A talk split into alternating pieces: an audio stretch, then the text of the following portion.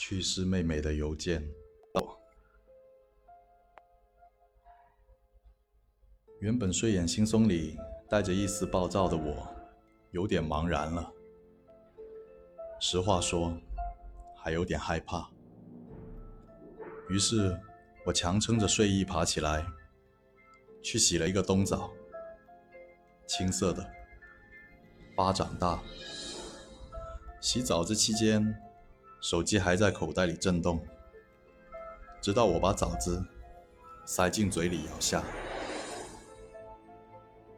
这时，我在检查收件箱，没有了一百多封未读邮件，只有四个已读。尽管原因不明，不过在这之后，等待妹妹邮件的心情确实变化了。第九天的邮件，扫地机器人重新运转起来了。没有哥哥打游戏骂人的声音，家里安静了不少。还不如让这台机器闹出点响动来。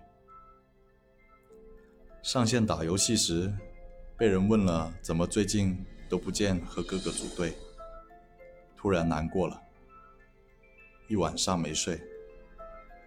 明天再补觉吧，今晚睡觉肯定会做噩梦。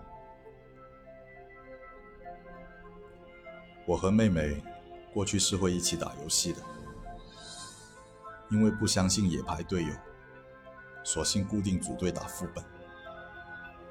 如今她不在了，我大概也要去加一些工会社团之类的集体，给自己挑靠谱的队友了。